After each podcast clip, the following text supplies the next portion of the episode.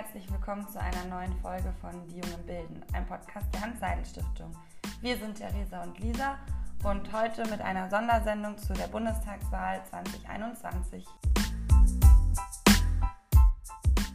Normalerweise senden wir ja immer am ersten Mittwoch im Monat, aber da ja gerade Bundestagswahlkampf ist, haben wir uns gedacht, das können wir jetzt nicht ganz unkommentiert an uns vorüberziehen lassen. Und deswegen gibt es heute eine Sonderfolge über Journalismus im Wahlkampf. Wir wollen mal einen ganz speziellen Blickwinkel auf die Bundestagswahl richten und dazu haben wir den Journalisten Christian Deutschländer eingeladen. Er ist Ressortleiter für Politik und Hintergrund beim Münchner Merkur und Dozent an der Akademie der Bayerischen Presse. Hallo Christian, schön, dass du Zeit gefunden hast. Wir freuen uns sehr, dass du da bist. Hallo, sehr gerne. Ähm, Christian, wie schaut denn eigentlich so ein Arbeitsalltag von Journalisten vor einer Bundestagswahl aus? Ja, die Taktung wird noch schneller als sonst. Ich dachte, ich habe einen hektischen Beruf und in den Wahlkampfzeiten stelle ich fest, er ist noch hektischer.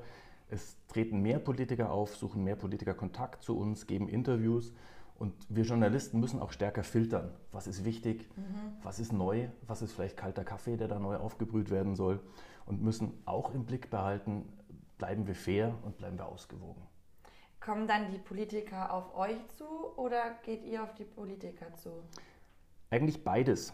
Manchmal bietet man im Interview ein Medium an als Politiker, manchmal fragt das Medium nach, hey, hätten Sie Zeit für ein, für ein Interview? Mhm. In Wahlkampfzeiten beides häufiger und wir müssen halt immer darauf achten, dass auch Botschaften dabei sind, dass was Neues ist, dass wir dem Leser tatsächlich was bieten können, wenn wir dann einen Politiker interviewen. Nicht immer das Gleiche. Richtig, das passiert ab und zu. Wie ist denn das, wenn äh, ähm, Politiker auf euch Journalisten zukommen?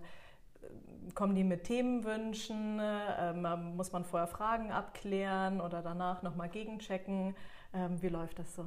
Ja, spannende Frage. Wir sprechen mit Politikern vorab, vor Interviews schon ab. Habt ihr eine neue Botschaft? Was wollt ihr uns sagen? Manchmal sagen uns Politiker auch, ähm, sie hätten da einen bestimmten Themenbereich, da würden sie gerne eine, eine neue Message senden. Wir hatten neulich Markus Söder bei uns zu Gast. Der hat zum Beispiel vorab seine Leute signalisieren lassen, ähm, lieber Merkur, wenn Sie fragen zu Corona und Corona-Regeln, dann gäbe es was Neues. Und das war dann das Interview, wo er skizziert hat, wie er künftig von der Inzidenz sich abwendet, welchen Kurs Bayern da fahren wird. Mhm. Also sowas spricht man vorab ab. Und was im Nachgang üblich ist, ähm, ist, dass Interviews äh, nochmal autorisiert werden. Das heißt, der Politiker mhm. kann nochmal über die vollständige Fassung drüber lesen, kann, wenn er sich missverstanden fühlt, hier und da was korrigieren das beschränkt sich aber dann im Alltag meistens auf kleinere Sachen. Okay, also sie werden dann nicht ganz gekippt, die Interviews. Passiert auch ab okay, und zu, oh weil ähm, wir Journalisten uns natürlich nicht gefallen lassen, wenn ein Politiker einen dicken roten Strich durchmacht und sagt, das schreibe ich jetzt alles neu. Passiert alle Jubeljahre auch mhm, mal. Ja. Ähm, in der Praxis verhandelt man dann nochmal und sagt, hey, das geht so nicht. Mhm. Ähm, lassen Sie uns von der Fassung, die wir geschrieben haben, mal ausgehen und dann einzelne Aussagen vielleicht korrigieren, manchmal auch nachschärfen, was uns Journalisten natürlich sehr liegt. Ja. aber das ist echt spannend, weil ich wusste nicht, dass das die Politiker nochmal kriegen zum drüberlesen. Ich dachte, das geht so raus, wie es der Journalist geschrieben hat, fertig. Das ist in Deutschland tatsächlich anders. Ähm, in Deutschland wird nochmal autorisiert. In anderen Ländern, in den USA zum Beispiel, gibt es diese Autorisierungspraxis nicht. Ähm, das ist natürlich auch nur im geschriebenen Wort so. Ein Politiker, der vor einer Fernsehkamera oder einem Radiomikrofon äh, steht, der muss natürlich damit klarkommen, was er gesagt hat, ist auf Band und wird gesendet. Ja, ist dann vollkommen ungefiltert. Da kann er nicht mehr drüber gehen. nee. Ähm, sind denn jetzt gerade bestimmte Themen besonders wichtig während dem Wahlkampf, worauf du einen Fokus legst? Wenn die Politiker kommen. Wir haben ja so ein bisschen seltsamen Wahlkampf, ja. weil wir reden ganz viel ja. über Dinge, die nicht wichtig sind. Also wir haben lange über den Lacher geredet, wir haben lange über Lücken in Lebensläufen geredet. Das ist alles nicht völlig unwichtig, aber ich frage mich, sind es die zentralen Themen unserer Zeit? Ja, das Eigentlich stimmt. nicht. Und äh, deswegen muss man wahrscheinlich in diesem Wahlkampf mehr über die relevanten Themen reden. Was weiß ich, Corona, wie geht es weiter, Sicherheitspolitik, mhm. ähm, Migrationspolitik, jetzt auch vor dem Hintergrund mit Afghanistan, Klimaschutz, Wirtschaftspolitik, wie geht es mit dem Wohlstand im Land weiter. Ich habe den Eindruck, dass sich der Wahlkampf jetzt auch in diese Richtung bewegt hat, zum Glück. Mhm. Dem Ende jetzt hin. Außenpolitik war auch sehr wenig ist mir aufgefallen. ja, jetzt. ist durch Afghanistan jetzt wieder deutlich mehr ja. geworden, mhm. ähm, weil die Menschen durch die Machtübernahme der Taliban in Afghanistan auf einmal gesehen haben, hey, Außenpolitik ist uns gar nicht so fern und nichts, was irgendwo in der Welt passiert, uns überhaupt nicht betrifft, sondern das ist was, über das wir im Wahlkampf reden müssen, weil auch bundespolitische Entscheidungen wie der Einsatz der Bundeswehr mhm. ähm, eben sehr, sehr damit zusammenhängen und auch die Menschen im Land betreffen. Mhm. Ja, spannend. Wie geht man denn eigentlich miteinander um unter Kollegen? Also ist es so ein bisschen Konkurrenzkampf? Wer kriegt jetzt irgendwie den besten Politiker ans Mikrofon oder, oder vor sich zum Interviewen? Und äh, bei den Pressekonferenzen, wenn die Fragen gestellt werden, wer stellt die beste Frage? Also herrscht da ein Konkurrenzkampf oder eher nicht? Ja, es gibt einen Konkurrenzkampf, aber er wird im Großen und Ganzen kollegial geführt. Die Journalisten kennen sich untereinander schon und es ist nicht so, dass man sich da mit Zähnen und Klauen äh, gegenseitig die Mikrofone aus der Hand reißt, sondern ähm, es gibt einen kollegialen Umgang, dass man sich auch mal, mal hilft, ähm, wenn irgendeinem Kollegen was, was durchgerutscht ist. Was man natürlich nicht macht, ist, dass man äh, einem, einem, äh, Kollegen eines Konkurrenzmediums erzählt, ich habe hier eine ganz tolle Exklusivgeschichte und die wollte ich dir jetzt auch mal geben. Soweit geht die, geht die Liebe natürlich nicht. Bei den Pressekonferenzen ähm, ist es auch gar nicht so wild, wie man sich das vielleicht manchmal ähm, vorstellt, wenn man die US-Präsidenten-Pressekonferenzen sieht.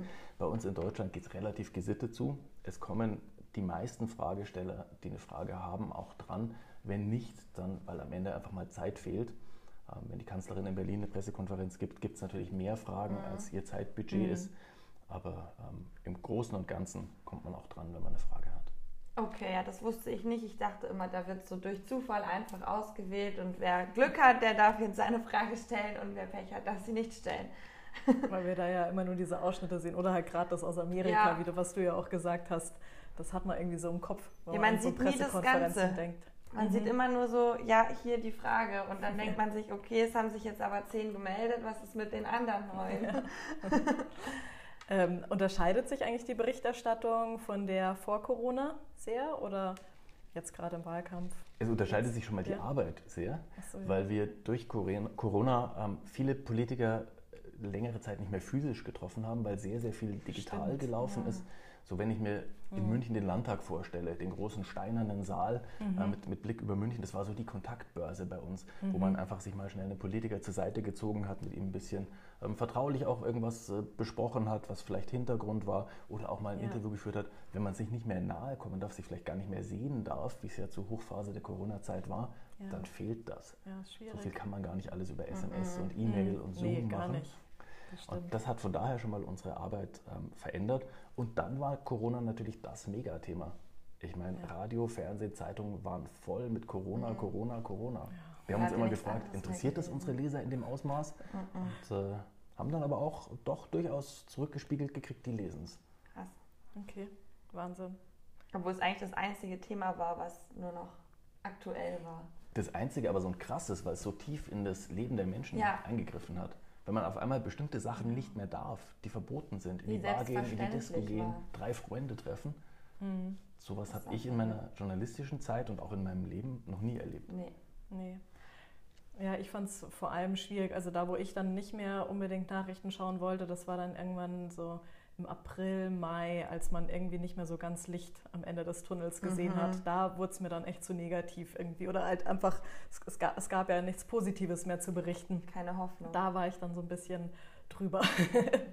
ja, dann kam ja Gott sei Dank die Impfung. Richtig, und dann irgendwann ja. hatten wir auch genügend Impfstoff. Mhm. Da haben wir auch festgestellt, da wurde das Licht am Ende des Tunnels heller. Ja, aber ja, wirklich. Löst sich ja auch langsam. Gott sei Dank.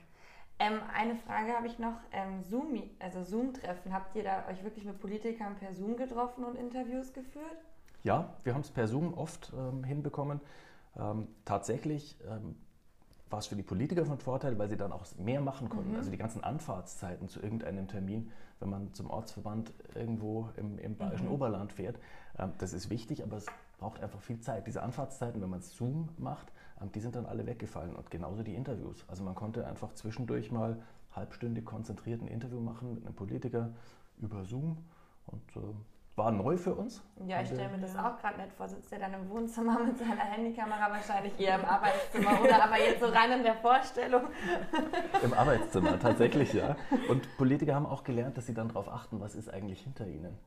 Also, ah ja, dass man, da gab es genug Videos im Internet, wie es nicht laufen soll. Oh ja.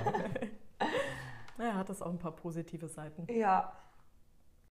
Ist denn in, äh, jetzt in dieser Zeit vom, vom Bundestagswahlkampf schon irgendwie was ganz Überraschendes passiert? Irgendwas, was sonst nicht vorkommt? Irgendwas, wo du wirklich dir gedacht hast, oha?